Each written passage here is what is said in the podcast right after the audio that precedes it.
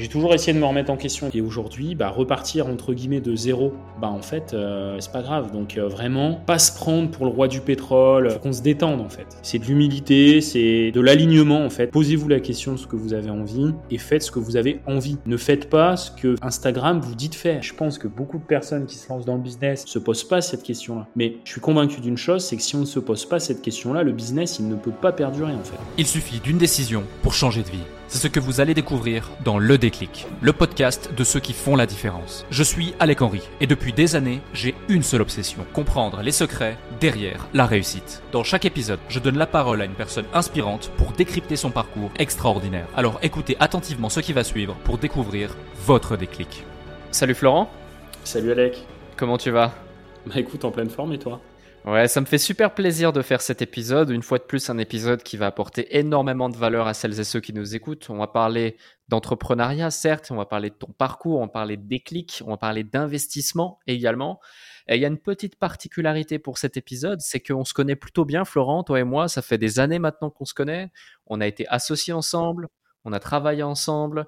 En plus, euh, j'ai aussi euh, l'honneur, le privilège euh, d'être le parrain de ta fille, Chloé.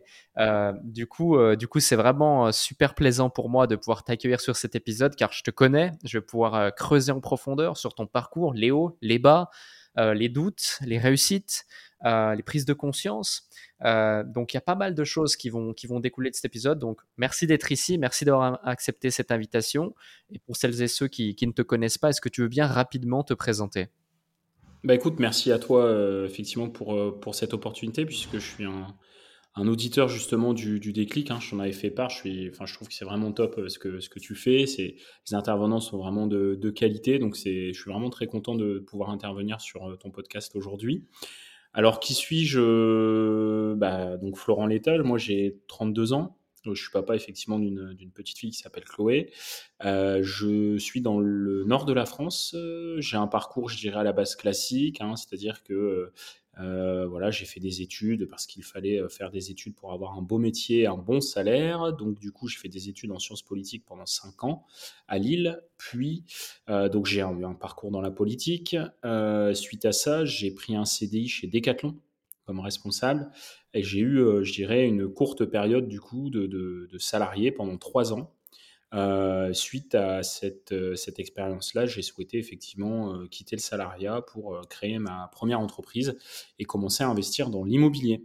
Voilà. Et aujourd'hui, je suis le, gérant et le fondateur donc, de Prudencia Immobilier, qui est une entreprise qui propose aux investisseurs immobiliers d'investir de manière clé en main sur des produits ultra rentables. Voilà. Yes. Effectivement, et on va voir pas mal de choses aujourd'hui, notamment on va même pouvoir reparler de euh, par exemple, Artemisia Investment, tu vois, pour ne, citer qu'elle, euh, des hauts, des bas de, de Prudentia. On va parler même, euh, si tu le veux bien, de, de, ton démarrage, ta période MLM. Moi, je me souviens, c'est là que je t'ai rencontré. On va pas parler de cette fameuse partie de poker où tu m'as dépouillé le soir où on s'est rencontrés non plus. Ça, par contre, on va pas en parler. mais, mais, mais en tout cas, ouais, c'est intéressant. Et tu disais au départ, justement, voilà, tu as voulu suivre un chemin, euh, euh, on, me disait de faire de bonnes études pour avoir un bon travail, pour pouvoir avoir une belle vie, etc. Euh, pourquoi en fait tu as voulu faire ça? Pourquoi tu as suivi ça? C'est quoi? C'est tes parents? C'est le système? C'est quoi qui t'a poussé à ça? Et qu'est-ce qui a fait surtout que, que après tu es sorti de ce schéma? Alors pourquoi j'ai fait ça? Tu as donné la réponse, hein, c'est deux éléments, c'est la société et mes parents. Euh, les parents, on le sait, hein, de rares exceptions près, euh, sont là pour nous protéger et pour essayer de nous donner le meilleur. Euh, moi, j'ai des parents qui n'avaient pas nécessairement fait d'études. et comme beaucoup de parents de notre génération qui n'ont pas fait d'études, ils poussent assez souvent leurs enfants à faire des études pour essayer de leur donner une situation plus confortable que la leur. donc ça, c'est la première chose. Donc effectivement, c'est contexte familial. Et puis, on est dans une société, notamment en France, où euh, on juge l'individu, on juge l'enfant par ses résultats scolaires. Euh, j'ai vu notamment passer euh, un, post sur ton LinkedIn justement où tu avais un intervenant qui parlait de ça aussi. et, en fait, c'est assez intéressant, c'est-à-dire qu'aujourd'hui, tu es une note en fait. C'est-à-dire que quand tu vas à l'école, un prof, malheureusement, un institut ne te considère pas en tant qu'être humain avec des valeurs, des appétences et des compétences, mais te juge à travers les notes que tu as. Et du coup, ton étiquette, c'est la note que tu as au-dessus de ta tête. Donc forcément qu'il y a une pression de la société qui te pousse du coup à avoir des bonnes notes, qui te pousse à être dans le moule. Euh, on va pas euh, parler, je dirais, du système éducatif français aujourd'hui, parce que là, je pense qu'au lieu de faire un, podcast d'une heure, on pourrait faire un bouquin en trois tomes. Euh, mais en fait, euh, la problématique, elle est que, en plus, dans un monde qui bouge, c'est-à-dire que moi, aujourd'hui, j'ai 32 ans, j'ai commencé à avoir Internet au débit fin de mon collège. Donc j'avais, j'avais quoi? J'avais 13 ans. Euh, donc, si tu veux, je suis encore d'une génération où il n'y avait pas non plus tous les nouveaux métiers qu'il y a aujourd'hui euh, et euh, toutes les opportunités qu'il y a finalement, qui sont rémunératrices, mais que le système éducatif n'a pas encore intégré. Parce qu'aujourd'hui, je pense qu'au collège, un jeune qui va dire à son instit, bah moi demain je vais être influenceur ou demain je vais être web marketer, il va le regarder, il va lui dire que c'est pas un métier. Et donc c'est le décalage entre mmh. Euh, le temps institutionnel, parce que les institutions prennent du temps à être réformées. Euh, un État, ça, ça, prend du temps en fait à bouger. C'est un gros mammouth, c'est une grosse structure, plus encore qu'une grosse entreprise. Et d'un autre côté, un monde qui, qui évolue en fait euh, à 3000, 3000%, qui va très vite et où finalement on n'a pas fini de se briefer sur quelque chose que c'est déjà obsolète. par exemple, si à l'école tu faisais une formation sur Facebook il y a 5 ans, on est d'accord qu'aujourd'hui, c'est plus du tout d'actualité et qu'en fait, il faut déjà se former sur TikTok. Sauf que le temps que euh, les institutions changent, que la formation soit mise en place, bah, en fait, elle est déjà obsolète. Donc ça, d'ailleurs, c'est un vrai mmh, sujet parce que finalement, euh, comment faire en sorte que le système éducatif évolue Parce que en moyenne, on passe entre 20 à 25 ans à l'école. Je trouve ça quand même dommage de sacrifier 20 à 25 ans de sa vie pour finalement euh, pas grand-chose. Parce que finalement, tu vois, si tu as un socle commun euh, parce que c'est normal, il faut savoir lire, écrire, compter, parler, etc. Donc très bien d'avoir un socle commun, mais à côté, tu as énormément de matières en fait qui servent à pas grand-chose quoi dans la vie de tous les jours. Ouais, ah non, mais c'est clair. Je te, rejoins totalement. Et là, tu vois, tu prenais l'exemple de Facebook. Et moi, ce qui me fait, ce qui me fait rire pour un exemple concret, c'est, euh, euh tu sais, il y a, une fameuse, il y a un fameux livre, comment ça s'appelle Ouais, Facebook pour les nuls. Euh, ceci pour les nuls. Et j'avais vu un livre une fois, Marketing digital pour les nuls, dans une bibliothèque. Et je me dis, oh tiens, cool, je vais l'ouvrir. Et je vois le livre, il avait été écrit en 2004, mais 100% de tout ce qui était écrit était archaïque, était absolument plus d'actualité, tu vois. Et je me dis, waouh! Et, ça, c'est recommandé euh, à l'école, c'est recommandé ceci, cela, etc. C'est chaud. Euh, et, je vois exactement de quoi tu parles. Au-delà de ça, tu vois, maintenant, aujourd'hui, ne serait-ce qu'avec l'intelligence artificielle, d'ailleurs, il y a eu des sacrés débats euh, autour des étudiants et ceux qui devaient faire des thèses, des dissertations, des doctorats, des mémoires. Euh, ils doivent mettre en place des systèmes et des outils, les universités, pour détecter si l'étudiant a rédigé son mémoire avec l'aide ou sans l'aide de ChatGPT. Euh, parce que euh, parce que c'est devenu trop simple avec les outils actuellement disponibles sur Internet de rédiger un mémoire euh, sans, sans, sans, travailler ou en travaillant le moins possible quoi. Donc je te rejoins je te rejoins sur pas mal pas mal de ces aspects et du coup, au-delà de ça, qu'est-ce qui a fait que tu es sorti du système? Qu'est-ce qui fait qu'à un moment donné, tu te dis, OK, c'est bien le système, c'est bien les bonnes études, c'est bien les bons diplômes, euh, tu as quand même eu un job intéressant, euh, etc. Mais euh, je vais me lancer mmh. dans l'entrepreneuriat. Bah alors, euh, je, je, trouve que quand tu es dans le moule, déjà, t'en sors pas comme ça, parce que le moule est fait de telle manière aussi, à ce que tout ce qui sort du moule te paraisse pas vrai, pas cohérent, des arnaques ou ce genre de choses. Donc en fait, ce qui, qui, a commencé à me faire sortir du moule, c'est quand effectivement on m'a proposé l'opportunité d'intégrer un MLM, un marketing de réseau, style Tupperware pour, pour les personnes euh, qui ne savent pas ce que c'est qu'un MLM. Euh, et, en réalité, bah, donc j'ai commencé à décortiquer euh, euh la proposition. Euh, dès que j'avais un mec qui commençait à m'expliquer, je lui dis non mais mec, ce que tu as à me raconter ne m'intéresse pas en fait. Je veux que tu m'envoies du concret, tu m'envoies des documents, tu m'envoies des, en gros voilà, tu m'envoies des preuves parce que moi j'ai besoin euh, de m'assurer que ton truc, c'est pas une arnaque. Euh, et finalement, plus je, j'analysais le sujet, euh, plus je me rendais compte que effectivement, il pouvait y avoir une opportunité à faire ce type d'activité. Et du coup, j'ai commencé à, m'ouvrir en fait à d'autres perspectives grâce au marketing de réseau. Et ce qui est pas mal dans le marketing de réseau, c'est que tu as des gens du coup qui sont là pour te coacher, pour te former, pour te, proposer des lectures.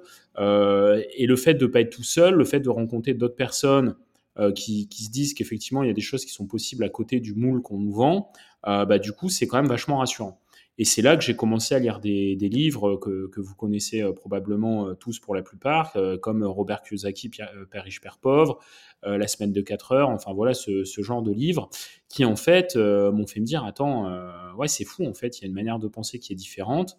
Et moi comme j'aime bien m'assurer que les choses sont, concrètes et palpables, bah, à chaque fois que quelque chose m'était dit, j'essayais de trouver la faille. Et euh, finalement, euh, c'est comme avec mes débuts dans l'investissement immobilier. Moi, dans l'immobilier, tu vois, j'ai commencé à, pareil, regarder des vidéos sur YouTube, à me dire, il y a forcément une faille quelque part. Si c'était si simple, tout le monde investirait dans l'immobilier, tout le monde euh, se ferait des millions et, et, finalement, il doit forcément y avoir un loup quelque part. Et à chaque fois, du coup, que j'ai vraiment, je dirais, complété ma formation et complété un peu mon analyse du marché, je me suis rendu compte que finalement, ça avait l'air de tenir la route. Et, et donc, du coup, c'est pareil. C'est comme ça que je me suis lancé dans l'investissement immobilier, en essayant finalement de trouver la faille, en me disant, merde, c'est trop facile. Et finalement, tu te rends compte que, ben non, en fait, il y a vraiment des, des, perspectives qui, qui, sont possibles et qui sortent du euh, boulot métro dodo, euh, gagne 1500 ou 2000 euros ou 3000 euros par mois. Euh, et puis, euh, sois un bon salarié toute l'année, et à la fin de l'année, si tu es sage, tu pourras aller quémander une augmentation de 100 euros par mois à ton, à ton supérieur, mais pour ça, tu as intérêt à, à, être en fait le mec irréprochable toute l'année. Et ben là, tu te rends compte effectivement qu'il y a des choses qui sont euh, possibles. Salut à vous tous qui êtes de plus en plus nombreux à écouter le déclic. Je tenais à prendre quelques instants pour vous en remercier personnellement. Grâce à votre soutien et votre écoute, nous connaissons une croissance fulgurante parmi les podcasts business en francophonie. Si aujourd'hui vous voulez améliorer votre karma, je vous invite à laisser un avis et 5 étoiles maintenant sur la plateforme de podcast sur laquelle vous écoutez cet épisode.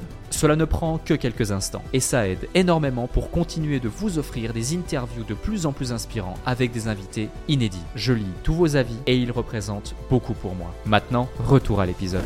Ouais, totalement. Non, je te rejoins. Et euh, tiens, je rebondis sur quelque chose plus par rapport à ta vision de l'entrepreneuriat, ton parcours entrepreneurial. C'est vrai que tu, tu évoquais le fait que tu es quelqu'un euh, d'assez euh, cartésien, rationnel quand on te propose l'opportunité MLM euh, dans ton parcours, tu dis à la personne montre-moi du concret, je voir que ça fait du cash, montre-moi euh, concrètement euh, de quoi il en découle, etc. Et je sais que tu fais partie des personnes que je connais, avec qui j'ai beaucoup échangé, collaboré, etc., qui sont les plus rationnelles et cartésiennes que je puisse connaître. Extrêmement carré, extrêmement structuré, extrêmement droit, etc. etc. Donc beaucoup de qualité. Mais est-ce que tu penses que c'est un, un, atout, une force ou une faiblesse euh, pour un entrepreneur que d'être euh, trop cartésien, où il faut trouver un équilibre entre l'aspect euh, cartésien rationnel et l'aspect aussi rêveur, et s'autoriser à, à peut-être des fois foncer, avancer, sans pour autant vouloir tout calculer, être sûr de tout, etc. C'est une excellente question parce que c'est une question euh, à laquelle je réfléchis depuis mes débuts euh, d'entrepreneur depuis 2018. C'est aussi des questions, tu le sais, sur lesquelles on peut des fois avoir des points de divergence. Et finalement, euh, j'ai pas de réponse absolue à donner à ça. Par contre, ma réflexion me pousse à dire que ça dépend du type de business que tu construis. Typiquement, pareil, moi, pour essayer de comprendre les choses, pour essayer de te comprendre toi aussi, qu'il y a des business plus euh, dans le web pour essayer aussi de comprendre. Je sais que tu as eu un revirement effectivement ces, derniers mois sur tes activités. Et pour essayer de comprendre tout ça, bah, il faut finalement prendre de la hauteur et essayer vraiment de se mettre dans, dans la peau des autres pour comprendre un peu ce qu'ils vivent et finalement s'ils ont tort ou raison. Euh, et je trouve que si tu es, euh, pour vulgariser, un artisan, c'est-à-dire euh, que tu es un mec euh, qui a pignon sur rue, qui est dans une ville, euh, qui a son petit bureau, sa, petite, sa petite façade, son petit local commercial, ses clients bouche à oreille, etc., etc. Et ne pensez pas que c'est péjoratif, puisqu'aujourd'hui, je me définis paradoxalement un peu comme ça. là, je pense qu'il faut effectivement tout verrouiller, être cartésien, etc. Parce que finalement, tu fais le choix, paradoxalement, c'est faire le choix de la complication. Euh, parce que euh, déjà, je suis resté en France. Donc ça, je pense qu'il y en a pas mal sur ce podcast aussi qui se posent cette question-là. Rester en France, c'est des choix, c'est des sacrifices, euh, c'est aussi des avantages, sinon je serais peut-être pas resté là. Mais administrativement parlant, juridiquement parlant, quand tu es chef d'entreprise en France, je parle pas d'avoir une micro-entreprise, hein, je, parle d'avoir une société commerciale type SARL ou SAS, je parle aussi d'avoir des salariés. Alors là, intérêt à être ultra béton. Parce que là, si, tu, si ton côté rêveur prend le dessus, malheureusement, tu vas être vite rattrapé à ta réalité.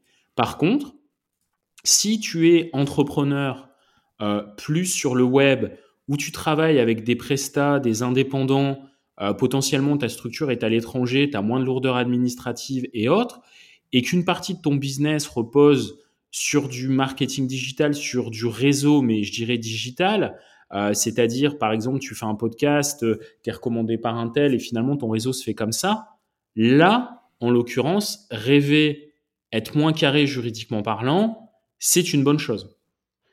Et je pense que du coup, ça dépend vraiment de la typologie de business, en fait. Parce que pour moi, il n'y a pas un entrepreneur. Pour moi, être entrepreneur, ça veut rien dire. Euh, par exemple, pour moi, un investisseur immobilier, c'est pas un investisseur, c'est un entrepreneur. Sauf que entre l'entrepreneur mmh. immobilier, euh, l'entrepreneur qui est patron d'une PME euh, dans l'industrie ou par exemple en tant qu'artisan plombier peintre, et l'entrepreneur qui est influenceur ou l'entrepreneur qui est par exemple qui a une société de, de marketing digital, bah, en fait, pour moi, ces entrepreneurs-là, il y a certes des patterns qui sont communs à l'ensemble de ces entrepreneurs, mais il y a énormément euh, de choses qui diffèrent. Et donc, ça veut dire qu'un entrepreneur euh, dans un domaine A peut être un très mauvais entrepreneur dans un autre domaine. Mmh. ce que tu dis est, très vrai. Et tiens, je rebondis encore sur un autre sujet. C'est, tu as fait le choix de rester en France, dans ton cas. En plus, là, je sais que tu viens d'emménager dans, une nouvelle maison, grande maison, grande bâtisse, toute rénovée, magnifique, etc. Donc, tu es là pour es là pour rester, quoi, c'est ça que je veux dire. Tous tes business sont en France également. T'as pas du tout cette volonté de t'expatrier ou partir je ne sais où. Moi, ça me ferait mmh plaisir hein, que tu nous rejoignes à Dubaï, mais bon, voilà. Hein. Et qu'est-ce qui fait que justement, c'est quoi les, outre ton parcours, ta vie et ce qui t'a fait choisir d'y rester, c'est quoi les, avantages concrets de rester en France? Les, les avantages de quitter la France, on les connaît globalement euh, pour la plupart des gens qui se renseignent. Mais est-ce que tu peux exprimer plus clairement les avantages? Parce qu'on sait qu'ils tournent autour notamment du levier bancaire et de l'immobilier tu es un professionnel de l'immobilier, tu as accompagné des centaines de personnes ces dernières années justement à utiliser le levier bancaire, à investir dans l'immobilier et à faire tout ce process clé en main de A à Z pour eux, avec bien sûr toute l'infrastructure que tu as créée autour de ça. Mais euh, ça peut être intéressant d'avoir ton point de vue, certes sur la partie IMO, mais peut-être qu'il y a aussi d'autres avantages à ça. Alors c'est marrant parce que déjà la partie IMO, je n'allais pas en parler. pour te dire, euh, c'est même pas forcément ce qui me serait venu en, tête en premier. Je t'aurais dit deux choses. Euh, la première, c'est euh, je suis passionné d'histoire, je suis amoureux de la France. Donc ça, euh, j'y peux rien. Euh, je suis amoureux de deux pays dans le monde, c'est la France et l'Italie. Pourquoi? Parce que ce sont des, sont, sont des pays qui sont chargés d'histoire. Euh, tu parlais de la maison là que j'ai rachetée, c'est une maison qui doit dater du XVIe siècle avec euh, une décoration intérieure euh, fin 18e, début 19e. J'adore. Voilà, tu vois là, je suis en train de te parler, j'ai j'ai des des sphinx au-dessus de ma tête qui sont du retour de Napoléon 1805 et bah je trouve ça magnifique. Donc ça, malheureusement, euh, je peux pas avoir ça ailleurs. Euh, et donc je suis amoureux de ça. Donc ça c'est le premier point. Euh, le deuxième point, et ça, je m'en suis rendu compte en redéménagement, en redéménageant dans le nord là au mois de mai, c'est finalement mon attachement à mes racines. C'est-à-dire que dans mon parcours d'entrepreneur, avec ma compagne qui est également euh, entrepreneur, on a voulu quitter notre région euh, où on a grandi, notre région où on a notre famille et nos amis, parce qu'on avait besoin d'être dans une bulle où on n'avait pas finalement de, pollution. Quand je dis pollution, c'est pas au sens négatif, mais c'est au sens euh, global, où en fait on n'avait pas de d'ondes autour de nous euh, qui bienveillantes, mais finalement allaient potentiellement nous tirer vers le bas. Et donc du coup, on a fait le choix effectivement, effectivement de quitter la région pendant sept ans. Et euh, là, d'un commun accord, on est revenu effectivement chez nous, donc dans le nord, il y a quelques mois. Et en fait, j'avais sous-estimé l'impact pour moi d'être, de me sentir vraiment chez moi. Et c'est des choses bêtes. C'est même pas une histoire de ville, de village ou autre. C'est juste que tu es né dans un endroit, j'y suis resté jusqu'à mes 23 ans. Euh, c'est des odeurs, par exemple. C'est euh, tu vois, c'est de l'esthétique, c'est un certain type d'armes, c'est un certain type de d'animaux, c'est c'est un certain type d'architecture. Et en fait, je me suis jamais senti aussi bien que depuis que là, je suis revenu au mois de mai, tu vois. Pourtant, on en reparlera mmh. tout à l'heure, mais j'ai quand même traversé des, des, des, périodes de ma vie qui n'étaient pas du tout évidentes. Et malgré tout, je suis jamais, jamais été, je pense, aussi épanoui depuis que je suis entrepreneur qu'aujourd'hui. Euh, alors que les trois quarts des, personnes ici vont me dire euh, Florent, pourquoi tu as revendu une maison avec vue sur le Mont Blanc, euh, piscine, super maison à Lyon pour finalement revenir à Valenciennes dans le Nord? On me dire Mais t'es pas normal en fait de faire ça. Donc, ça, c'est vraiment le deuxième point c'est l'attachement à ses racines qui pour moi est important. Peut-être que c'est plus ou moins important en fonction des individus, c'est aussi plus ou moins important en fonction de si l'individu est et a vraiment été ancré dans un, dans un terroir, dans un territoire euh, longtemps ou pas. Mm. Euh, si par exemple vos parents bougent tous les un an et demi, deux ans, bah, euh, finalement, je pense que vous n'avez pas vraiment d'attache avec un territoire en particulier. Mais pour moi, ça, c'est mon béton armé. C'est-à-dire que c'est les bases de la pyramide. Et c'est aussi, je pense, la raison pour laquelle, tu vois, j'ai fait des erreurs sur mon parcours d'entrepreneur parce que finalement, mon socle n'était pas nécessairement en béton armé. Tu vois? Voilà pourquoi je reste en France. Parce qu'après, finalement, l'immobilier, euh, alors je suis désolé pour les personnes qui écoutent ce podcast et qui sont clients chez Prudentia, mais j'ai envie de dire, je ferai autre chose, c'est pas grave. Aujourd'hui, je vais pas être prétentieux à dire que j'ai la recette pour gagner de l'argent, mais je sais quand même, j'ai compris pas mal de choses à ne pas refaire. Je pense comprendre rapidement ce qu'il faut mettre en place pour faire du cash.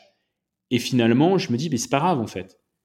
Euh, j'aurais pu, je pourrais effectivement mm. être à Dubaï et faire autre chose. Tu vois, typiquement aujourd'hui, euh, je pense que je pourrais vendre du consulting, je pourrais vendre du conseil à des chefs d'entreprise, des patrons de PME, etc. Et ça, j'ai pas nécessairement besoin d'être en France pour le faire en fait. Et potentiellement, je gagnerais pas moins bien ma vie. Donc ça, pour moi, limite, c'est pas vraiment un souci. Euh, c'est vraiment une question d'alignement, une question de, valeur et de, comment je me sens épanoui en fait. Hmm. Ouais, complètement, je vois, c'est intéressant. Justement, tu parlais euh, euh, d'erreurs de parcours, tu parlais de, de haut, etc., de bas. J'ai envie de revenir sur un point qui, est, super intéressant et qui est une erreur que font beaucoup d'entrepreneurs quand ils se lancent. C'est tout simplement de mettre en place un produit, un système, une offre et toute l'infrastructure autour de celui-ci. Donc ça implique de mettre de la réflexion, de travailler pendant des mois, d'investir beaucoup d'argent, de l'énergie, du temps, des ressources humaines, etc., qui en fait ne trouve pas son marché. Je pense ici à l'une de tes premières euh, activités euh, entrepreneuriales, sauf erreur de ma part, hein, euh, avec Artemisia Investment, où je me souviens encore de, cette époque-là, où on s'était vu même une fois à Genève, etc. Enfin bref, où je sais pas si tu avais déjà lancé, si lancé Prudency à ce moment-là, mais en tout cas, je me souviens de cette phase-là où on échangeait, on discutait. Et puis, bah, est-ce que tu peux nous dire plus d'une part sur cette phase où finalement tu lances un truc qui sur le papier est super sexy, mais qui trouve pas son marché parce que peut-être euh, trop précurseur, parce que peut-être euh, pas aussi sexy que, que, ce qu'il n'y paraît, euh, etc. Et les leçons qu'il y a derrière. Ouais. Alors effectivement, Artemisia, c'est la porte de sortie, je dirais, que j'avais trouvée pour quitter le salarié et quitter Decathlon. C'est-à-dire que, n'oublions pas qu'à la base, encore une fois, je viens du moule, et quand tu viens du moule, quand tu viens de la société bien, bien pensante, tu vas pas quitter un CDI sans rien il faut impérativement que tu aies un point de chute, machin, etc. Donc du coup, finalement, je m'étais dit, euh, j'avais commencé à travailler du coup sur Artemisia Investment. Je vais vous expliquer ce que c'est, mais euh, pendant que j'étais encore salarié chez, chez Decathlon, et euh, j'avais attendu de, de, de, mettre la chose en place pour vraiment quitter Decathlon.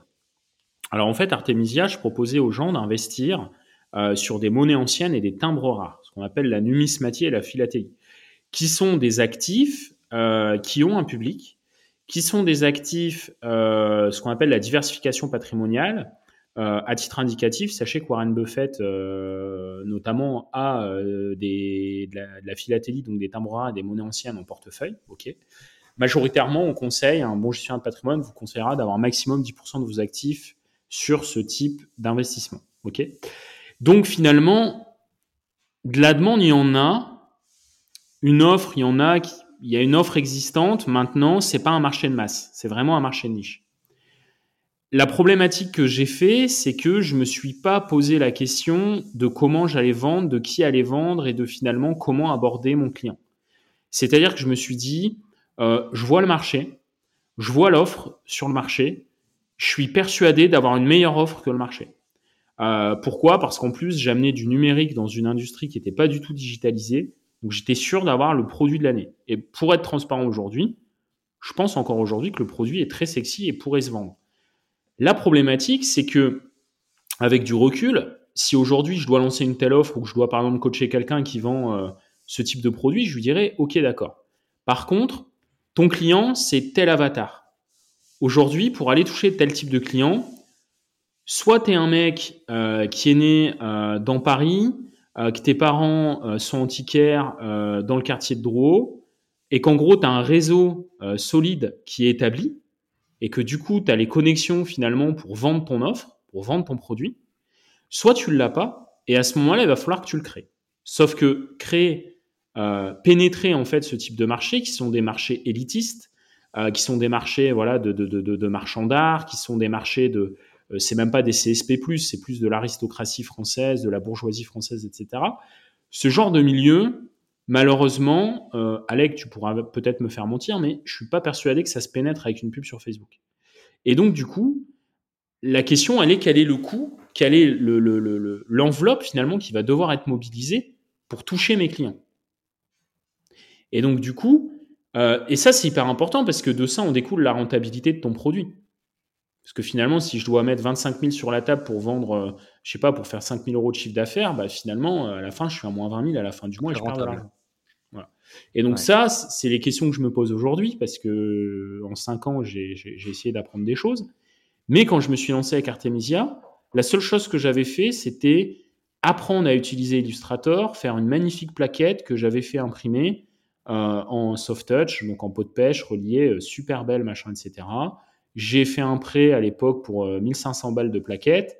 Et quand je me suis retrouvé avec les, je sais pas, les 3000 plaquettes euh, chez moi, je me dis merde, maintenant que tu as les plaquettes, comment tu vas faire pour finalement les distribuer À qui tu veux? Enfin bref, en, gros, qu'est-ce que tu en fais de tes plaquettes?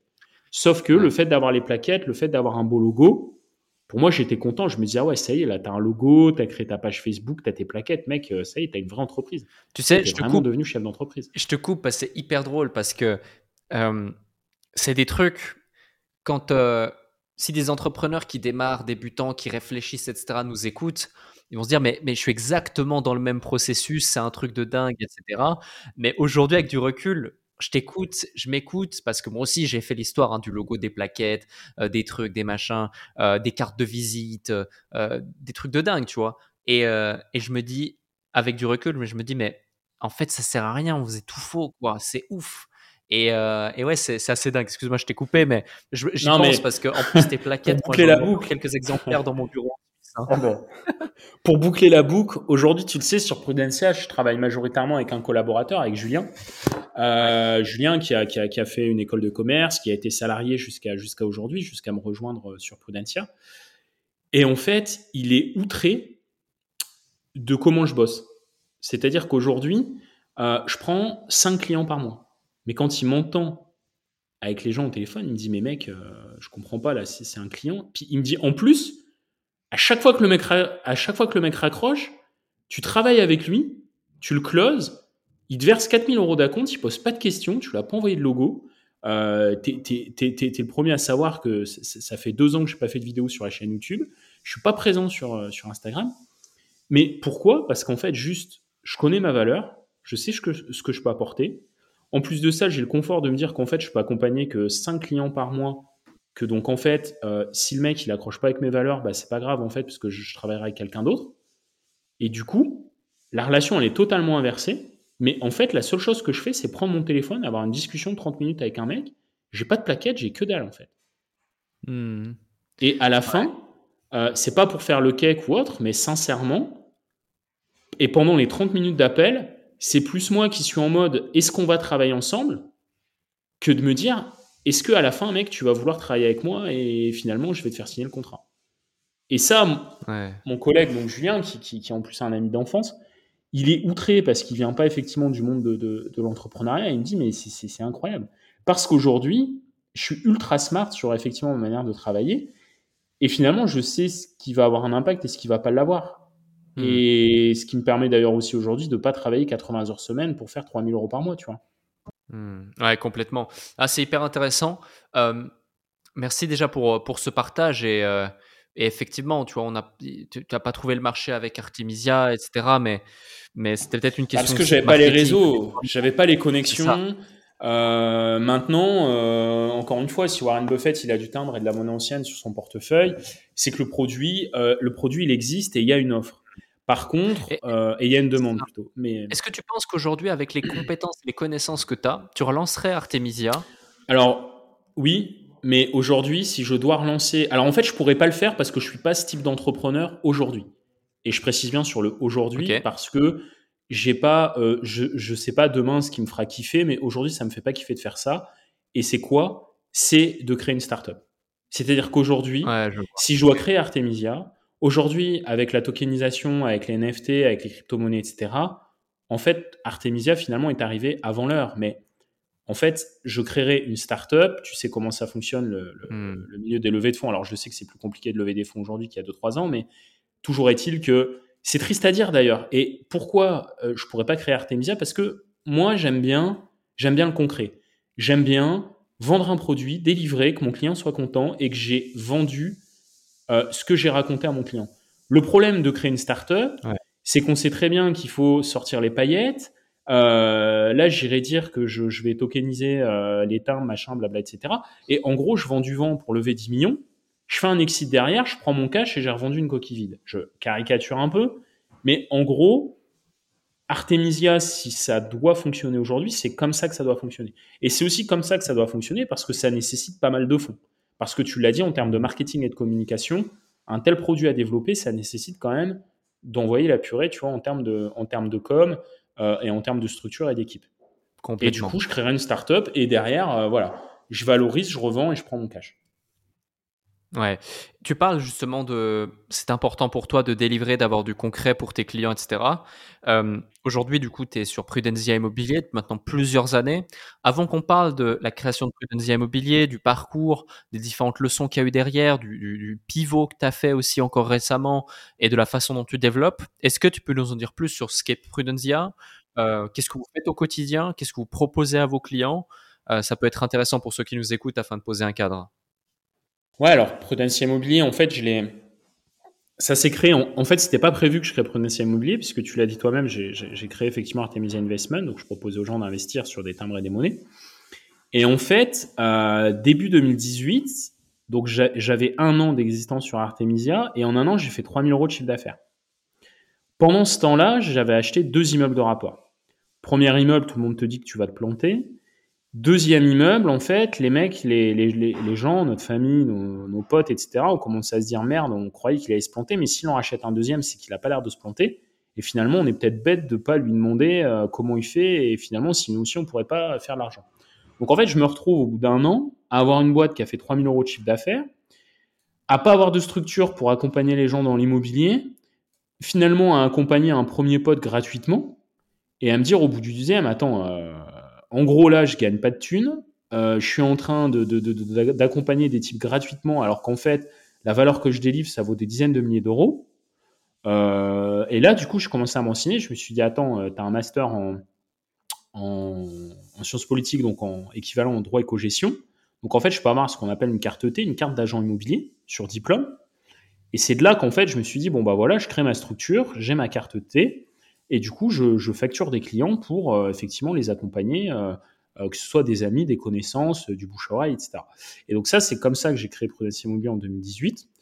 Après, étant donné que bah, j'ai délivré donc de mon côté tout seul quelques clients, c'est là qu'on a commencé à échanger ensemble en se disant bon bah maintenant c'est bien beau. En gros, on voit qu'il y a des clients, on voit qu'il y a un produit qui fonctionne. Bah maintenant, on va essayer de le scaler et du coup, on va effectivement passer la seconde pour avoir plus de clients et essayer de délivrer plus de clients. Et c'est comme ça, du coup, qu'on a, qu'on a commencé à travailler ensemble en 2019. Et puis, donc, du coup, c'est ce qu'on a fait. Euh, pour avoir jusqu'en 2021 une quarantaine d'indépendants euh, qui étaient partout sur la France pour justement délivrer euh, des produits d'investissement clé en main. C'est-à-dire qu'on cherchait le bien, on s'occupait de la mise en relation avec le notaire, on s'occupait d'avoir des devis pour que le client puisse faire les travaux. En gros, on s'arrêtait là. Maintenant, il y a eu effectivement, on rentrera peut-être dans le détail tout à l'heure, mais il y a eu effectivement pas mal de, chamboulements, pas mal de, changements qui font qu'aujourd'hui, je retravaille sur du local, entre deux, j'ai eu aussi 8 salariés où ça s'est pas nécessairement très bien passé. J'ai perdu beaucoup d'argent euh, euh, sur cette période-là. Et aujourd'hui, finalement, je reviens au local, c'est-à-dire que je redélivre des clients uniquement dans les Hauts-de-France et même moins que dans les Hauts-de-France, c'est-à-dire à une heure autour de Valenciennes. Et à une heure autour de Valenciennes, je suis en capacité tous les mois de sortir cinq dossiers béton ultra carré, avec finalement, euh, en allant beaucoup plus loin dans l'accompagnement, parce que je fais pas juste que faire des devis et puis débrouillez-vous. Euh, et puis si jamais il y a un souci, bah, vous débrouillez. Mais en fait, c'est des gens avec qui je travaille. C'est-à-dire que je suis moi-même investisseur. Donc moi-même, j'ai mes propres équipes d'artisans avec qui je travaille euh, sur mes projets, d'ailleurs, que ce soit résidence principale ou projet locatif. Et donc, c'est vraiment des gens de confiance que je connais, que je maîtrise et avec qui j'ai l'habitude de travailler.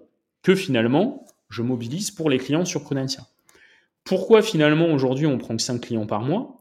Parce qu'aujourd'hui, en fait, on est à trois à travailler sur la structure. Julien, moi et une autre personne qui est plus sur la partie gestion locative et administrative. Et en fait, ça tourne. Ça tourne bien. Je gagne bien ma vie. Euh, et donc, du coup, je me dis, bah, j'ai pas aujourd'hui envie de reprendre des risques à rescaler pour l'instant. Parce que, bah, en fait, le modèle, il fonctionne super bien. Euh, on a une certaine stabilité. Et après cinq ans d'instabilité, c'était ultra important pour moi d'avoir là une étape, en fait, de, de stabilité, d'apprendre aussi de mes erreurs, de prendre de la hauteur pour potentiellement redévelopper euh, dans un second temps. Mais vraiment, euh, la finalité de tout ça, c'est step by step, ne brûlons pas les étapes et assurons-nous quand même d'un minimum avant de scaler parce que notre scaling, je dirais, ultra violent, euh, forcément, qui dit rentabilité potentiellement très importante, dit risque important. Hmm. Mais ça, c'est valable pour un entrepreneur ou un investisseur tout investisseur à qui on va proposer des produits d'investissement ultra rémunérateurs, ça veut dire qu'il y a un risque ultra important. Sinon, ça ne serait pas aussi rémunérateur. C'est le principe même du fonctionnement économique, en fait. Donc, euh, et, donc voilà, voilà un petit peu sur, sur Prudencia. J'ai essayé de donner les, différentes étapes, euh, je dirais vaguement. Mais aujourd'hui, du coup, je suis bah, hyper épanoui de, de ce qu'on fait avec, euh, avec Julien sur le terrain. On est à deux.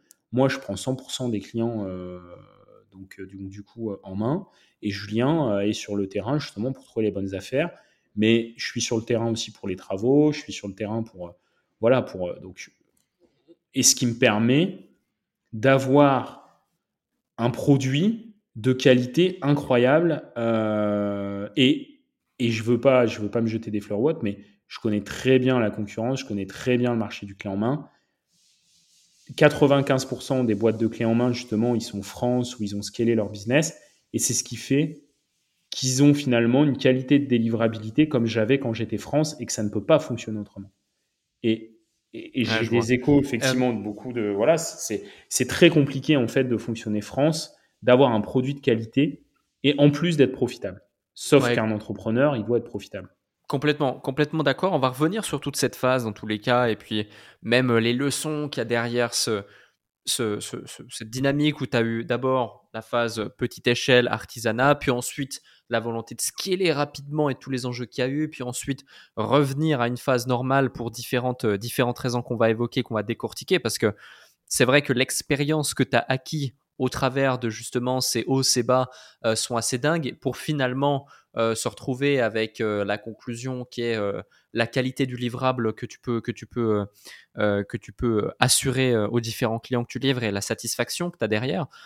justement, toi qui aimes le concret, pour que celles et ceux qui nous écoutent comprennent aussi l'investissement clé en main, l'immobilier, ce qu'on peut aller chercher aujourd'hui en investissant dans l'immobilier en France, et ce qui est aussi tu vois, j'en parlais avant. Moi, pour moi, une des raisons principales pour laquelle tu resterais potentiellement en France, c'est investissement immobilier, levier bancaire, valorisation.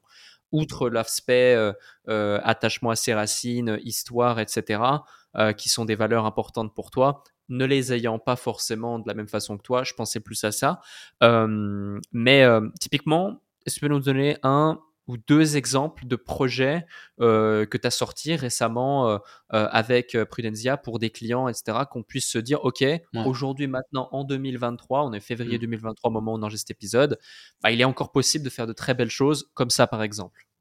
Ouais, alors, il, est possible, il est possible de faire des belles opérations. S'il y a des personnes qui nous écoutent, qui investissent dans l'immobilier, euh, pour vous donner quand même du concret, entre septembre 2022 et là où on tourne ce podcast, euh, février 2023, j'ai eu zéro échec euh, de financement. Alors que la période, elle est ultra compliquée. Mais pourquoi? Parce qu'encore une fois, je me prends pas la tête à, travailler avec des personnes si elles sont pas solvables ou autres. En fait, il faut faire les choses dans l'ordre. Et l'avantage, c'est qu'avec 5 ans de recul sur cette activité, aujourd'hui, je sais ce qui fonctionne et ce qui fonctionne pas. Typiquement, dans un contexte aussi compliqué, nous, notre accompagnement, il commence euh, par déjà valider euh, votre, votre, votre financement. Et c'est pas juste une attestation bancaire. Moi, je prends le téléphone et j'appelle carrément votre banquier. Tant que j'ai pas votre banquier au téléphone, on ne travaille pas ensemble. Donc déjà, c'est d'aller beaucoup plus loin en fait dans l'accompagnement, parce que quand on sait ce qui fonctionne, ce qui fonctionne pas, et là où sont les points de blocage, bah, à un moment donné, euh, c'est nous le professionnel, c'est nous l'expert, et du coup, on doit effectivement être intransigeant sur notre manière de travailler pour justement avoir ce niveau de résultat avec nos clients. Donc en fait, pareil sur la fiscalité. Aujourd'hui, j'ai des comptables et des fiscalistes qui sont, euh, pareil, à moins d'une heure de Valenciennes. Qui, a un réseau avec qui je vais, je vais manger au restaurant, je discute, j'échange, pareil, avec des notaires, etc. Et ça, c'est hyper important, en fait, d'avoir ce réseau-là. Parce que, euh, pareil, j'ai rien contre le modèle startup, mais on a essayé, d'ailleurs, Alec, tu le sais, de, travailler même sur le financement avec un gros acteur du marché, une startup qui a levé pas mal de millions. Mais en fait, c'est très compliqué parce que c'est des boîtes qui euh, vont pas vous permettre d'avoir le summum de ce que vous souhaitez avoir en termes euh, en termes d'efficacité et en termes de satisfaction. Et donc, mon recul là-dessus, c'est qu'effectivement, le local, c'est ce qu'il faut justement pour avoir un niveau euh, premium de, de, de, et de qualité. Et nous, on accompagne euh, donc de A à Z, c'est-à-dire sur cette partie préfinancement, après sur la partie euh, fiscale, parce que j'ai des projets qui pourraient être rentables et vendre des paillettes, sauf qu'en fait, quand vous prenez la fiscalité dans les dents, à la fin, limite, vous êtes de votre poche et vous perdez de l'argent. Donc ça, c'est des éléments qui sont hyper importants. pareil sur les travaux. Si je vous fais faire juste un devis par une entreprise que je connais pas, avec qui j'ai jamais travaillé, euh, le problème, c'est qu'en fait, vous avez une chance sur deux pour avoir vraiment beaucoup de problèmes et finalement payer beaucoup plus que le devis que ce que de ce que je vous ai envoyé. Donc moi, en fait, je vous vends une rentabilité, sauf que dans les faits, vous n'allez pas du tout avoir la rentabilité que je vous ai vendue. Donc c'est en ça que c'est hyper important euh, vraiment de, de, de, de maîtriser l'ensemble de la chaîne de valeur. Donc si on récapitule, c'est financement, fiscalité, travaux et également gestion locative. C'est-à-dire que nous, aujourd'hui, c'est nous-mêmes qui mettons vos locataires dans vos appartements on choisit vos locataires. Et parce que des locataires, pendant cinq ans, que ce soit pour moi ou pour mes clients, on en a vu des vertes et des pas mûres et on commence à savoir ce qui fonctionne et ce qui fonctionne pas. Et donc, c'était hyper important pour nous de faire ça. Et ça, bah, il y a encore euh, un an, je pouvais pas le faire. Parce que quand tu as une structure qui est France, tu peux pas le faire, tu es obligé d'avoir des prestataires et de déléguer. Et du coup, forcément, tu as une qualité de service qui est, qui est, moins, qui est beaucoup moins poussée, en fait. Euh, et, voilà. et je tiens à préciser que si on devait donner du concret sur, sur des projets, j'ai aucun projet, commission prudentielle immobilier comprise, toute commission comprise, qui est en dessous de 9 de rentabilité. Donc c'est une rentabilité qui est quasi nette à 9%. Et la moyenne des produits que je délivre sont de 10% euh, net. Hmm. Donc c'est aujourd'hui c'est limite en fait inconcevable et on va me dire ouais Florent tu vends du rêve c'est pas vrai etc. Bah, ces gens-là je les invite à ce qu'on s'appelle euh, et d'ailleurs, euh, pour l'anecdote, Alec, au moment où on fait ce podcast, euh, j'ai publié une vidéo justement où je montre les trois derniers projets qu'on a qu'on a sortis. Et la chaîne YouTube aujourd'hui ne sert en fait qu'à mettre des projets qu'on délivre. pareil, moi j'aime bien les choses simples et efficaces. Je fais un loom, ça me prend un quart d'heure. Je parle de concret, je vous montre des projets. Point barre, fin d'histoire, c'est uploadé sur YouTube et c'est très bien. Et au moins, on parle de concret je peux répondre aux questions si les gens ont des, questions, tu vois, techniques, etc., sur les projets que je sors. Hmm. Ok, je vois. Je vois, tiens, intéressant. Euh, Je savais même pas que tu avais sorti une vidéo ou je, je sais même pas où elle est. Elle est pour où, être transparent, pour être transparent, c'est parce que je, je, je, pense que tu vas pas sortir un podcast dans l'après-midi. Cette vidéo, elle sort ce soir. ah, ok, d'accord. Ah, effectivement, le podcast va sortir dans quelques semaines. Actuellement, on est le 16 février. Et, et je vois que tu as fait un autre épisode de podcast euh, récemment, il y a 10 jours, là, qui est sorti. Euh, euh, entre nous. Ah, intéressant. Bah, j'invite, j'invite ceux qui nous écoutent à éventuellement aller voir ça aussi s'ils veulent en savoir plus sur toi. Il y aura les liens de toute façon dans, dans, sous, le, sous le podcast à l'égard de ton LinkedIn et tout ça. Super intéressant. Euh, c'est bien, c'est bien, tu vois, d'avoir du concret. Et c'est vrai que même sur ta chaîne, à plusieurs reprises, on voit, on filme euh, des, des, des, gens dans des biens, on, met en place différentes choses. Enfin, on mettait en place différentes choses il y a de ça deux ans, tu vois, deux ans, trois ans, quatre ans même qu'on a qu'on a bossé ensemble, qu'on bossait ensemble pour, pour, ceux qui nous écoutent, hein, j'ai été associé de la structure euh, Prudensia Immobilier suite à un consulting où on a pris de l'equity dans cette structure et aujourd'hui je suis sorti du capital de, de mais euh, voilà, je suis toujours en contact avec toi euh, euh quasi, quasi de manière continue pour différentes raisons, ne serait-ce que notre, notre, notre amitié et notre relation. Mais, mais effectivement, c'est important de donner du contexte à tout ça. Un autre sujet, sujet qu'on a vécu ensemble finalement, mais que toi tu as vécu concrètement sur le terrain, parce que mon apport de valeur ajoutée, notre apport de valeur ajoutée, euh, si je prends Amine dans le lot avec moi, parce qu'on était tous les deux dans ta structure, eh bien, c'était surtout sur la partie marketing, stratégique, acquisition, visibilité, etc. et aide au, scaling et à la vision. Mais toi, dans le terrain concret, bah, c'est toi qui faisais les choses au quotidien, tous les jours. Euh, te lever le matin et bosser 10, 12, 15 heures par jour, 20 heures par jour s'il le faut, euh, 7 jours sur 7 pour faire avancer la machine. Il y a un moment donné, du coup, tu, passes de euh, seul à bosser dans ton salon ou dans, un bureau chez toi euh, face à ton écran d'ordinateur à euh, quelques, quelques semaines, quelques mois plus tard, avoir 8 salariés, des, agents, des agents indépendants, couvrir toute la France, avoir un bureau, avoir fait plus 300, 400, 500% sur tes charges, etc. Etc. comment on sent comment on sent face à ça et quelles sont les, les, leçons justement que tu as pu en tirer, que tu peux partager à ceux qui nous écoutent, qui, qui se disent peut-être, voilà, ils sont balbutiement d'un business qui commence à bien marcher, et ils se disent, waouh, ça c'est mon goal, c'est ma target. Puis toi, tu es revenu en arrière finalement pour différentes raisons. Est-ce que tu peux nous partager justement tout ça finalement? Parce que c'est pour ça qu'on fait le podcast, c'est pour se nourrir de, cette, de ce retour d'expérience. Bah pour moi, il faut, en fait, il faut comprendre en amont le type de business que vous voulez monter, dans quelle industrie vous êtes. Et, c'est paradoxal parce que pour moi, un entrepreneur, entre guillemets, débutant, va forcément se prendre des baffes parce qu'en fait, ce que je vais expliquer là, il ne le sait pas avant. Mais tu vois, c'est exactement quand je te disais tout à l'heure sur Artemisia Investment, euh, quel est pour moi le meilleur business model pour que ce soit profitable? Euh, tu le sais avec du recul, avec de l'expérience, etc. Mais au début, quand tu lances ton business, en plus, tu es dans l'émotion, c'est ton premier business, machin, tu, tu, voilà, tu mets du pathos, etc. Donc forcément, tu n'es pas objectif, tu prends pas la hauteur nécessaire. Et c'est surtout qu'au-delà de prendre la hauteur nécessaire, tu n'as pas les compétences nécessaires. Parce que sur Prudencia, tu l'as dit toi-même, je suis quand même quelqu'un qui double-check tout avant de bouger le petit doigt. Et malgré tout, je me suis quand même, je me suis quand même bien planté. Euh, et donc, typiquement, c'est sûr que tu vois, pour en revenir même à ta question de départ, tu mets quelqu'un euh, qui est complètement aux antipodes de moi, qui fonctionne un peu à la, au côté plaisir, au côté euh, j'ai envie de vivre l'expérience et ça va être un gros kiff, mais je double-check pas tout. Mais lui, je pense qu'il se serait pris des baffes, mais quatre fois comme les miennes. Et, et, et pourtant, ça m'a pas permis malgré tout, euh, bah, ça m'a quand même pas permis de, ne pas me planter. Donc en fait, tout ça pour dire que quand tu lances un gros business, parce qu'en fait, quand tu crées quelque chose comme ça France, euh, tu vois, moi je prends un acteur par exemple sur le marché euh, Mastéos, pour pas le citer, les mecs ils ont quand même levé 40 millions. bah en fait, ils galèrent en fait à avoir une boîte qui est profitable. Parce que ce, type de structure, ce sont des structures qui sont des mastodontes, ce sont des, des, des mammouths en fait à bouger où il y a 50 milliards de variables dans l'équation à prendre en compte pour que le business fonctionne et soit pérenne et soit profitable. Et donc toi, bah, tu d'en anticiper un maximum, mais plus tu multiplies euh, les choses, plus tu multiplies les variables. Et après, c'est exponentiel en fait. Et donc, plus tu multiplies le risque, euh, et donc, par exemple, sur Prudencia, bah, quand tu tout seul, tu es tout seul. Quand tu commences à avoir euh, trois collaborateurs, le risque, il est multiplié par trois ou voire même par dix, parce que du coup, avoir des collaborateurs, ça ne multiplie pas que le risque par trois, puisqu'il y a d'autres variables, du coup, qui sont euh, finalement induites par ça, qui vont encore se rajouter dans l'équation, etc., etc., etc.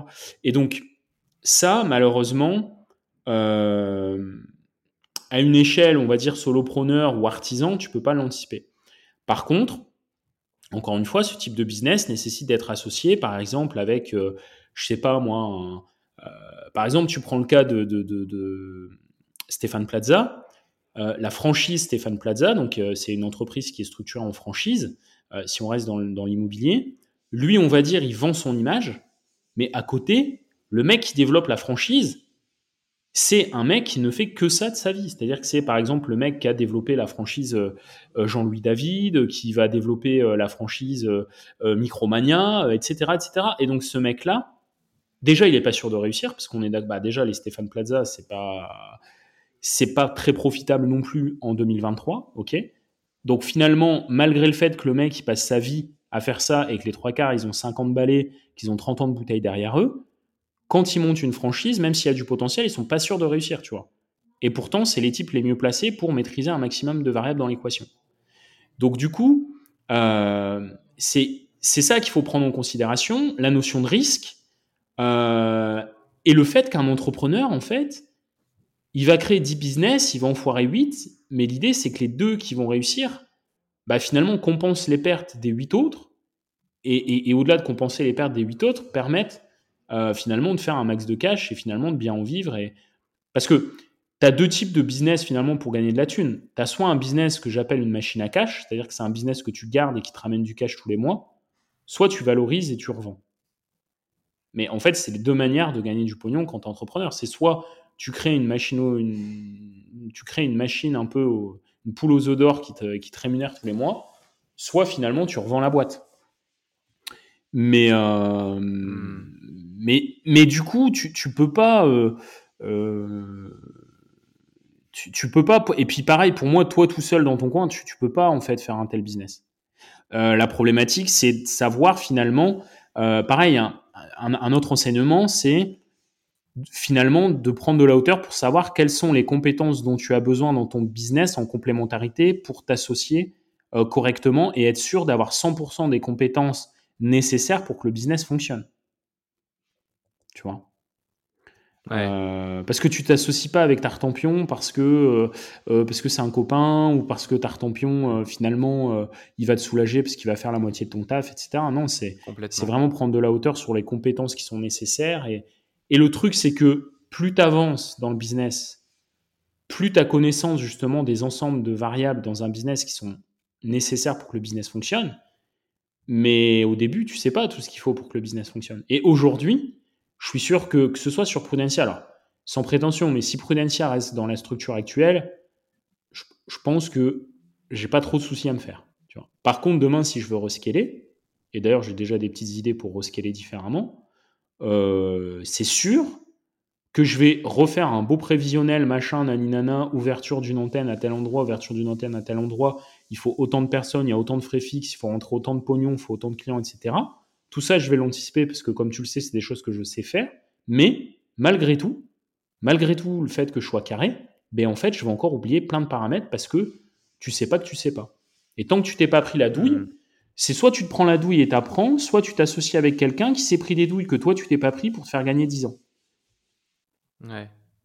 Ah non, c'est clair. Et, je vais poser une question euh, également, c'est que tu, tu, vois, tu parles de, de, BP, tu parles de projection, tu parles de tout ça. Moi, je l'ai vu, je l'ai vu en interne très souvent. Il euh, faut savoir dans le business de l'immobilier et surtout le, business tel qu'il était structuré dans le passé au niveau de Prudentia Immobilier, euh, la structure, parce qu'on parle certes d'investissement dans ce podcast, mais sur le déclic, on parle surtout aussi d'entrepreneuriat, euh, d'état d'esprit, etc. mais tu vois, la façon dont c'était structuré d'un point de vue commercial, on ne prenait pas de commission d'entrée. On ne vendait pas de formation ou de coaching ou de consulting ou de choses comme ça vendues des milliers d'euros ou des dizaines de milliers d'euros comme ça peut se faire ailleurs. Et attention, hein, aucun jugement de valeur et, et, c'est très bien ce qui se fait ailleurs aussi, mais Ce que je veux dire par là, c'est qu'il y avait un décalage en trésorerie qui était vraiment considérable entre le moment où tu payes ton lead et le moment où ce lead va potentiellement te rapporter quelque chose. Et puis du coup, c'était basé sur un système de, de projection potentielle de OK, tellement on va rentrer tant d'argent, tellement on va rentrer tant d'argent, tellement on va rentrer tant d'argent. Et moi, j'ai vu et revu et revu à de maintes reprises ton niveau de certitude, ton niveau de, de, précision à l'égard de ces projections. Et pourtant, à chaque fois, il y avait un truc qui rentrait dans l'équation qui, qui, fait que bah non, la commission là, on va la percevoir en fait le mois suivant parce que ça, bah non, là en fait ce projet il est tombé à l'eau à cause de ça, bah non, là ça va pas le faire, achat. Et moi, ce qui m'a choqué et ce qui m'a vraiment épaté, faut le dire, c'est ta capacité à chaque fois à te retourner, à t'adapter et, à rester, euh, rester droit dans le bateau et puis, euh, et puis faire face. Qu'est-ce qui, Qu'est-ce qui fait que tu, tu, tu, restes finalement euh, aussi, aussi fort et aussi confiant face à toutes les tempêtes ou face à toutes ces désillusions entre guillemets que tu as pu avoir au fur et à mesure du temps? Bah, Cette question, je me la suis posée.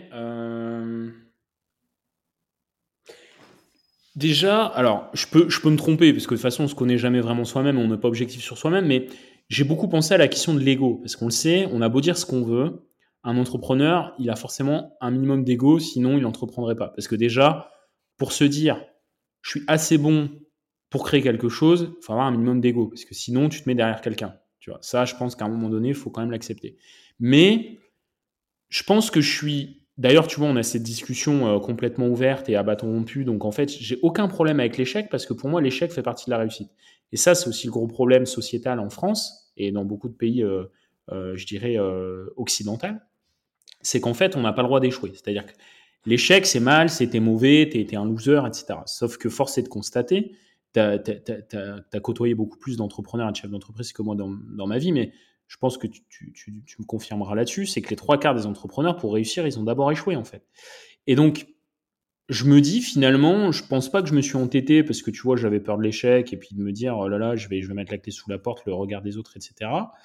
Euh, je pense qu'en fait, j'ai continué parce que j'étais quand même persuadé qu'on avait un bon produit.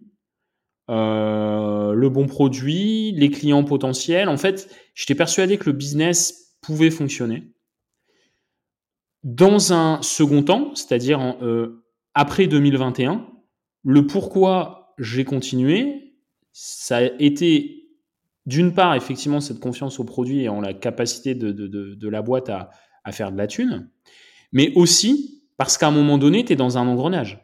C'est-à-dire que plus tu avances, plus tu t'endettes, bah, à un moment donné, euh, plus tu as de pognon à rembourser et plus il va falloir trouver des solutions pour rembourser.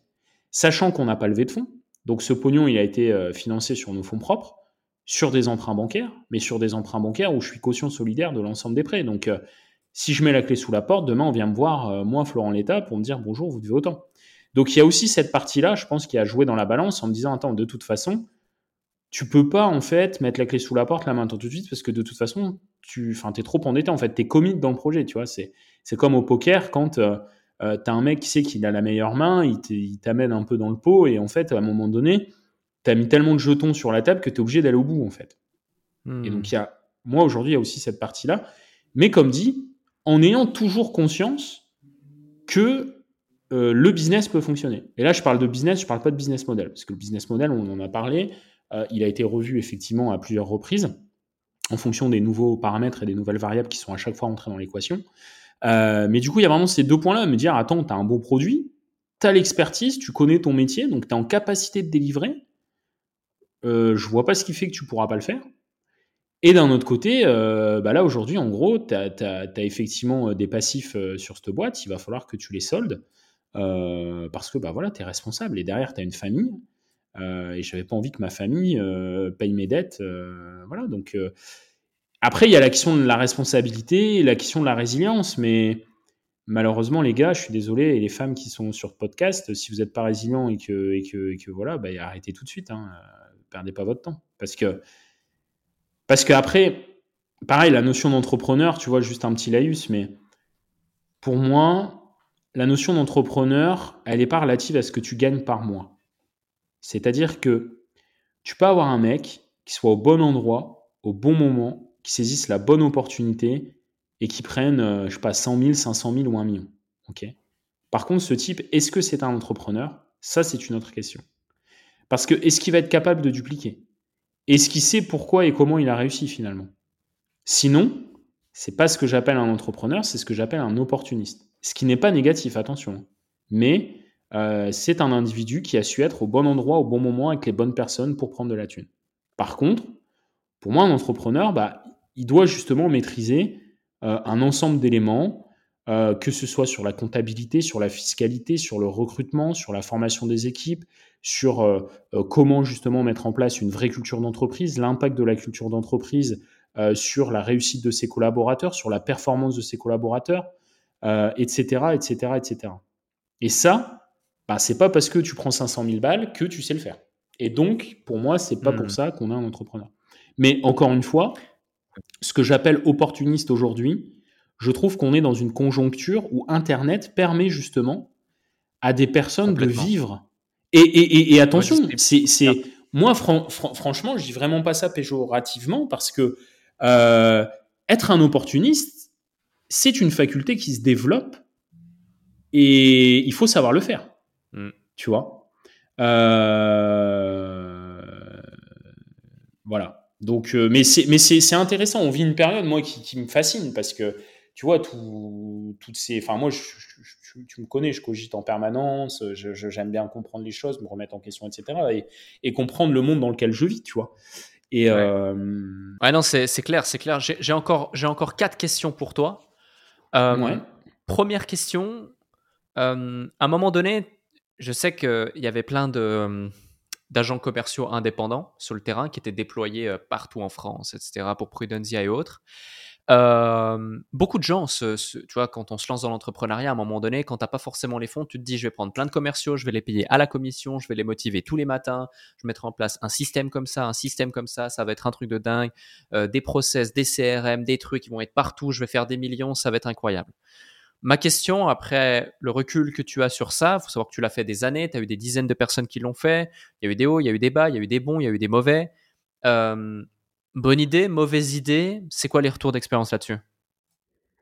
Ouais, bonne idée, mais euh, vulgairement, tu peux pas faire ça juste avec ta bite et ton couteau. Quoi. faut que tu sois structuré. Euh, Prudencia, si je devais le refaire avec des indépendants et comme on l'a fait, on aurait dû lever quelques millions. Et, à un moment donné, tu peux pas faire ça tout seul. J'aurais recruté un des mecs euh, les meilleurs dans sa branche pour, euh, pour former et développer une structure commerciale. J'aurais formé et recruté un mec qui soit euh, au top pour, pour avoir une fonction de DAF, de directeur administratif et financier, pour anticiper la croissance, pour anticiper les dépenses, pour anticiper les revenus, pour créer potentiellement de la récurrence, etc. etc. Mais pour moi, un business, un gros, ce que, ce que j'appelle un gros business, tu peux pas le développer tout seul en fait. Parce que la force de l'entrepreneur, c'est de savoir là où il est bon et là où il doit être euh, accompagné. Et de facto, là où il doit s'associer ou là où il doit payer des mecs 5, 10, 15, 20 000 balles par mois. Sauf que tu peux pas payer les meilleurs du marché si tu n'as pas levé des fonds ou si tu n'as pas, ouais, si pas les fonds pour le faire. Sauf que nous, bah, on n'avait pas les fonds justement pour euh, employer les meilleurs, euh, les meilleurs gars. Et, et donc en fait, c'est moi qui ai fait 100% des postes, on va dire, dans l'opérationnel de Prudencia en étant au, four et au moulin, c'est-à-dire en étant dans le recrutement, en étant dans la formation, en étant dans l'accompagnement des équipes, en essayant de mettre en place une culture d'entreprise, euh, en ayant la compétence technique sur le terrain pour former euh, les équipes du, terrain sur la chasse, etc., etc. Ça, pour moi, ça peut pas fonctionner parce que tu peux pas être partout. Et quand tu es partout, tu es nulle part. C'est-à-dire qu'en fait, tu es moyen partout, euh, mais tu n'excelles nulle part parce que tu n'as pas le temps d'exceller. En fait, tu passes ta journée mmh à euh, tu passes ta journée à faire le 80-20. Sauf qu'aujourd'hui, euh, quand tu es dans une industrie aussi concurrentielle que l'immobilier, tu peux pas juste faire du 80-20 et juste, euh, je dirais, euh, mettre des pansements sur des hémorragies. Tu dois être le meilleur dans chaque segment de ton business pour finalement performer et surperformer dans ton industrie. Et donc, tu ne peux pas le faire tout seul comme ça de manière artisanale. Sinon, et un business, euh, justement plus artisanal, où tu as moins de collaborateurs, où finalement tu maîtrises beaucoup plus de variables, où il y a moins de paramètres dans l'équation et où du coup tu es plus sûr du résultat. Aujourd'hui, euh, là dans la structure mmh. qu'on a à 3, quand je dis que je fais 50 ou 100 000 sur le mois, je l'ai fait. Euh, j'ai zéro échec au financement, comme dit, depuis septembre. Et le pire dans l'histoire, c'est que quand c'est comme ça, tu as des collaborateurs, tu vois, qui, qui, qui, vont commencer à te dire que ce que tu leur demandes, c'est impossible. Toi, tu l'as fait hmm. avant eux, donc tu sais que c'est possible. Mais comme ça fait 2-3 ans que tu l'as pas fait, tu te dis que finalement, c'est peut-être eux qui ont raison. Peut-être que le marché a changé et que finalement, ce que tu leur demandes, c'est c'est pas cohérent et ça fonctionne pas. Force est de constater que ces mêmes personnes, six mois après m'avoir dit que c'était pas possible, finalement, aujourd'hui, je suis capable de le faire. Donc, euh, ça me rassure. Mais tu vois, c'est. Ouais, je vois. Ouais, c'est super intéressant. C'est pour ça, développer un business, il faut, il faut, il faut vraiment euh, savoir ce que vous voulez faire. Et il y a un truc qu'on n'a pas parlé et pour moi qui est ultra important, c'est arrêtons de développer un business pour faire des millions. Euh, parce que pour moi, le mec qui aujourd'hui a un business qui fonctionne et qui me dit ouais, je vais développer le business, je veux le scaler, je veux faire un million par mois, mais tu les feras jamais en fait. Parce que tu sais pas pourquoi tu te lèves le matin et tu sais pas pourquoi tu veux faire un million par mois. Donc, euh, à un moment donné, c'est aussi la question de vision et d'alignement avec son business. Parce que, pareil, est-ce que vraiment tu as besoin de te rajouter du stress, de te rajouter des variables dans l'équation que tu maîtrises pas, potentiellement du risque, potentiellement finalement planter ta boîte pour faire un million par mois, mais concrètement, est-ce que tu en as vraiment besoin en fait de ce million par mois? Qu'est-ce qui fait que tu veux aller chercher ce million par mois? Est-ce que tu as réfléchi à ça en fait tu vois? Et ça, c'est pour moi, c'est hyper mmh. important. Ouais, donc complètement, tu as tout à fait raison. Justement, c'est intéressant, ça me, fait, ça me fait rebondir sur la question suivante, c'est parfait. Aujourd'hui, ça se passe bien, tu as restructuré la, la, chose. Comme tu dis, voilà, quand tu estimes prendre 50K, tu prends 50, tu estimes prendre 100K, tu prends 100, etc., etc. Les clients sont contents, euh, toi, tu te sens plus épanoui dans ton quotidien d'entrepreneur. Enfin bref, le, schéma aujourd'hui, il est plutôt euh, idéal, euh, ou en tout cas sur une très bonne tendance. Ça n'a pas toujours été le cas. Certes, il y a eu des apprentissages derrière, etc. Ça fait maintenant 5 ans que tu as créé Prudence Immobilier, c'était en janvier 2018. À refaire, tu le ferais ou pas? Ah bah aujourd'hui, je le referai 10 fois, parce qu'aujourd'hui, avec l'expérience que j'ai, euh, je le referai. Par contre, euh, quand je vois effectivement les sacrifices que ça a été aussi sur ma vie personnelle, ça a eu énormément d'impact parce que quand tu es chef d'entreprise et que c'est pas tout beau tout rose, es stressé, tu es irascible. Donc, du coup, pour, pour avoir une vie de famille, une vie de couple euh, et même avec tes amis, etc., c'est pas facile parce que du coup, tu es, beaucoup moins fun et beaucoup moins marrant qu'avant.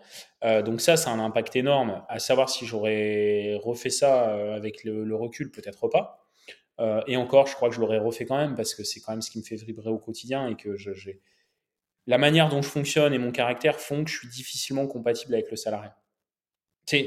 C'est déjà mmh. ça, c'est déjà important. Euh, parce qu'après, moi, je, si j'avais un caractère et un, un matching potentiel à, à, être salarié, euh, pourquoi pas en fait? J'ai rien contre le salariat, tu vois.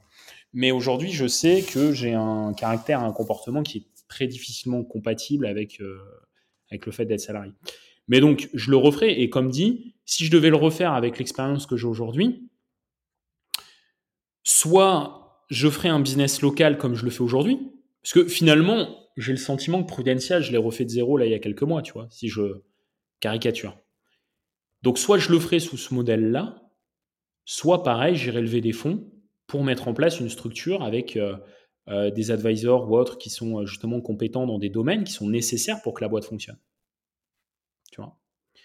Euh. Donner de l'equity intelligemment à des gens qui vont travailler 90 heures semaine dans le business et qui sera nécessaire au développement du business parce que je ne peux pas être partout tout seul dans l'opérationnel pour faire un business comme ça qui fait plusieurs millions par an en fait.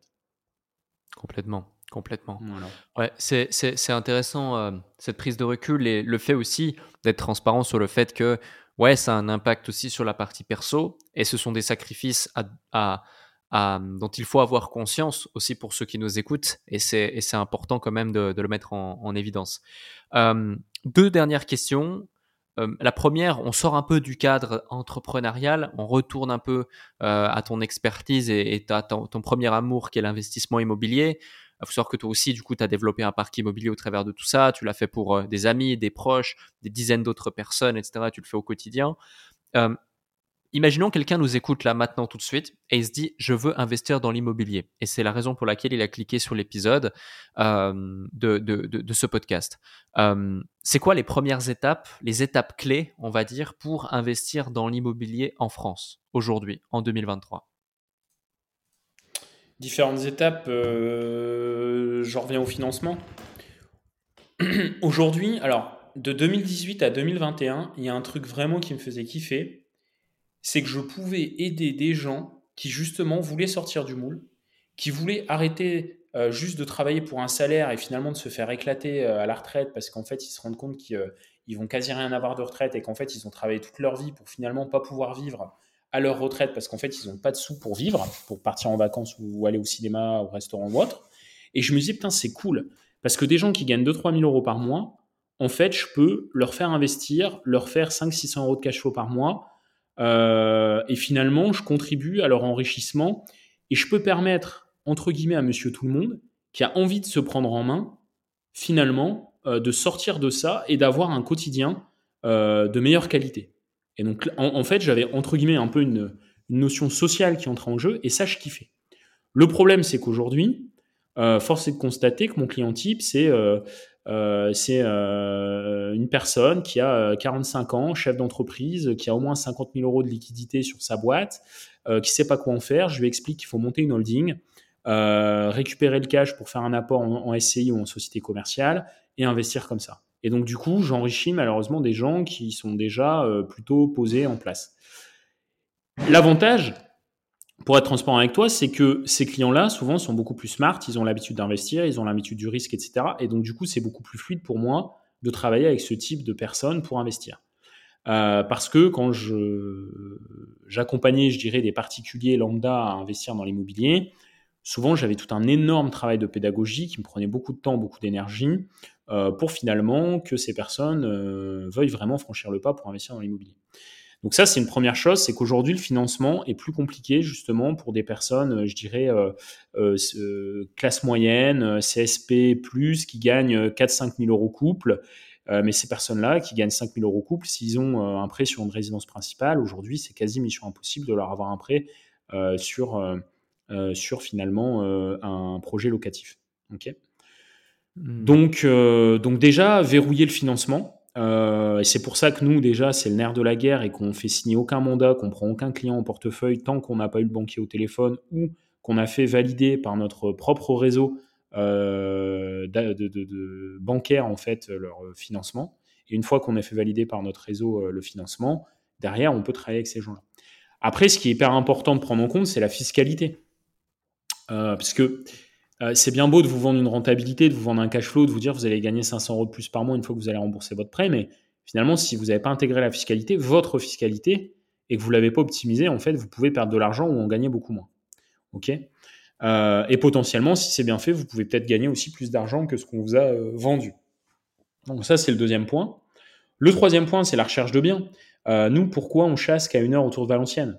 Parce que c'est des gens euh, qu'on côtoie au quotidien, avec qui on va boire des verres, euh, avec qui on va euh, au restaurant, qu'on voit très régulièrement, on se connaît. En fait, quand vous êtes sur une zone de chalandise à une heure autour de chez vous, vous êtes dans un village en fait. Et donc, comme vous connaissez tous les interlocuteurs du village, ben, en fait, les opportunités vous arrivent avant les autres. Et c'est comme ça que vous faites des bonnes affaires. donc ça, c'est hyper important. Et vous, est-ce que vous avez le temps? Est-ce que vous avez les capacités? Euh, pour faire ça Et déjà, est-ce que vous aimez faire ça? Parce qu'il bah, y a beaucoup de personnes qui nous écoutent, qui n'ont pas forcément d'appétence commerciale, qui n'aiment pas forcément euh, faire du réseau, etc. Et donc, bah, si vous ne faites pas ça, vous n'allez pas avoir les meilleures opportunités du marché. Après, il y a la notion de travaux. C'est très bien de faire des travaux, mais on en revient à une autre problématique, comme je disais tout à l'heure, qui est le financement. Aujourd'hui, se faire financer des travaux, c'est très compliqué. Il y a des stratégies qu'on met en place avec nos clients pour les faire financer, euh, mais en tout cas, c'est n'est pas effectivement évident. Mais les travaux, euh, quand c'est bien fait, ça vous permet aussi d'augmenter la rentabilité.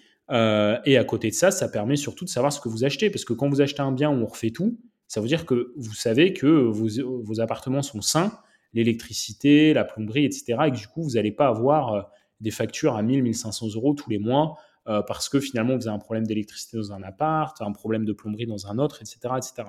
Comment ça vous permet de savoir vraiment où vous allez. et après, bah, c'est important de savoir comment vous allez louer vos appartements et qui va les louer. Euh, parce que euh, si vous avez un mauvais interlocuteur qui gère vos appartements, euh, nous, en moyenne, on met deux semaines pour louer un appart, alors que en gestion locative classique, les gens mettent un mois et demi, deux mois à vous louer un appartement. Nous, on met deux semaines. Parce qu'on le fait comme si c'était nos propres appartements, en fait. Et encore une fois, on peut le faire parce que tous les lots de nos clients sont à une heure autour de chez nous. Quoi.